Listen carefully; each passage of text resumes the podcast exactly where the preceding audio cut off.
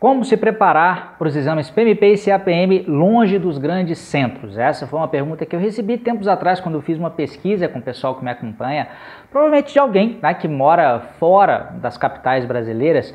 E muito provavelmente essa pessoa fez essa pergunta em função da ausência de cursos presenciais né, em cidades aí que não são as capitais ou eventualmente cidades que não são tão grandes assim. Sei lá, você pode ter uma cidade como Campinas, por exemplo, que não é uma capital, mas de repente pode ter também um preparatório uh, presencial para PMP. Bom, ou CAPM, né? Então, basicamente a preocupação com essa, que essa pessoa tem é a ausência de cursos presenciais.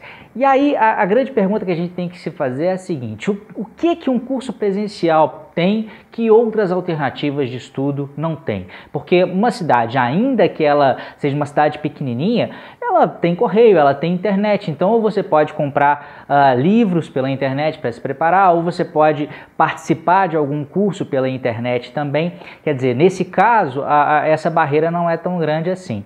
Mas existe realmente uma, a, uma, uma misconception, né, no inglês, aí, uma concepção errada de algumas pessoas de que o único jeito de se preparar adequadamente para o exame PMP ou para o exame CAPM é fazendo um curso presencial. E isso, a meu ver, é uma grande uh, bobagem. Basta a gente comparar o que, que cada uma dessas modalidades de estudo elas trazem.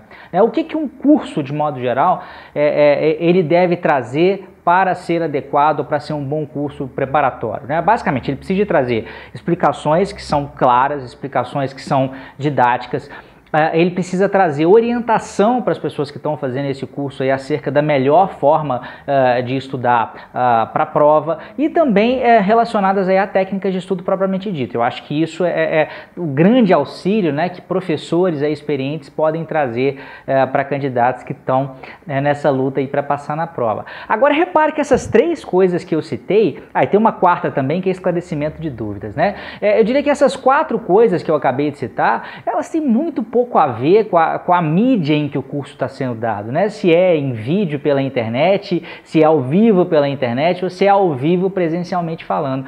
O que vai realmente é, é fazer a diferença aí é a qualidade de quem está ensinando, a qualidade do professor, né? É, porque se o professor ele tem a competência para explicar de uma forma clara e didática, ele está aí na internet ou está presencialmente, não faz diferença absoluta, diferença alguma. E aliás, existe, é só você pensar um pouquinho, você vai reparar que a tendência é que os professores, né, que têm mais experiência, eles tendam a ir para a internet porque ele tem condição de chegar numa quantidade maior de pessoas. Normalmente, se a cidade ela é ou não é tão grande, ou mesmo seja uma cidade grande, mas uh, tem poucos alunos, poucas turmas, a experiência do professor vai tender a ser menor do que alguém né, que está constantemente uh, uh, ligado nesse assunto e dando aulas aí para centenas, milhares de alunos no Brasil inteiro, tá? Então fique atento nisso. Uma, normalmente uma coisa que, que as pessoas falam é o seguinte: ah, mas num curso presencial é, é, tem a questão de eu encontrar outras pessoas, é, tem a questão do networking. Eu até concordo que isso é um ponto válido de um curso presencial.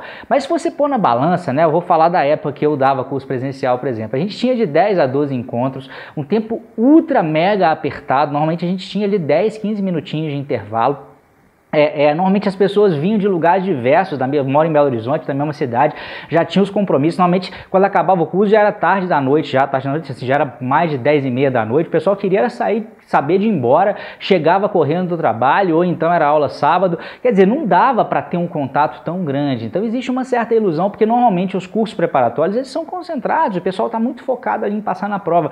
É diferente de uma especialização, é diferente de um MBA, é diferente de uma graduação, em que você para, passa longas horas com as pessoas, faz churrasco é, é, é, de, de, fim de turma, de fim de semestre ou de fim de turma, né? Não, existe muito essa coisa em preparatório para PMP, porque está todo mundo muito focado e o tempo normalmente uh, uh, é, é, muito curto, né? É, além disso, a questão das dúvidas que a gente citou, existe muito mais tempo para você esclarecer dúvidas dentro de uma plataforma internet, se ela for, claro, se o curso for adequado, né? Se realmente houvesse suporte, do que dentro desse período ali uh, presencial, porque normalmente o que a maioria dos cursos o que eles fazem é pegar uma área de conhecimento do PMBOK e dar ao longo ali de quatro horas e é muito apertado. Eu falo de cadeira porque eu já dei vários cursos presencialmente. É, é você conseguir passar por todo o conteúdo e esclarecer as dúvidas de todo mundo ali durante esse, esse período, tá? Uma outra, um outro argumento que existe aí para as pessoas que falam, ah, eu tenho que fazer um curso presencial é porque eu não consigo estudar de uma outra forma. Se eu estiver em casa, eu não vou conseguir estudar. Aí vem a má notícia para você. Se você não consegue estudar em casa, você não vai passar, tá? Você não vai passar fazendo curso presencial, você não vai passar fazendo curso pela internet, você não vai passar estudando o livro, você não vai passar rezando para o seu santo preferido. É preciso ter tempo para o estudo individual, tá? A explicação, ela serve, é, é claro, para clarear, para elucidar as ideias, mas é o seu contato com o material, o seu contato com as questões de simulado, o seu contato ali refletindo em cima é, é, do material que você tem que vai realmente fazer a diferença. Então, se você acha, se você tem a ilusão de que vai simplesmente a um curso presencial, assistir às aulas, não vai olhar mais para os livros e vai passar, seja no exame PMP, nem pensar, né? Mas mesmo se a PM, que é um exame é, é mais tranquilo que o PMP, a quantidade de conteúdo é muito extensa, você vai precisar estudar sozinho sim. Se você não consegue estudar na sua casa, se você não tem o um mínimo de disciplina para estudar na sua casa, desista do exame PMP ou do exame CAPM. É melhor você procurar um outro caminho para você, tá bom? Espero que tenha é, elucidado, espero que tenha ficado claro para as pessoas aí que de repente estão uh, uh, fora dos grandes centros, quer dizer, isso não é problema nenhum, existem livros muito bons, existem cursos muito bons, eu mesmo tenho um curso online que acontece aí entre duas e três vezes por ano, né? Acho que o máximo de turma que a gente já teve num ano foi uh, três vezes, normalmente a gente tem um no começo do ano, um no meio do ano, e no final não gosto de dar muito não, porque o pessoal já está com a cabeça no Natal, no Réveillon, então até minha, minha, minha última turma, terceira te, turma, quando tem, ela começa ali em setembro. Uh, Existem, talvez possa ser que existem outras possibilidades também, mas não se limite por essa coisa de ah, eu não moro em Brasília, não moro no Rio, não moro em São Paulo, não moro em BH, não moro em qualquer uma das outras capitais é, e por isso não posso estudar. Não existe isso. Procure por opções. E esse canal aqui né, no YouTube, ou seja, no meu site, onde você esteja me vendo, no Facebook, é uma forma também de você se preparar. Tá bom? Um grande abraço e até a próxima.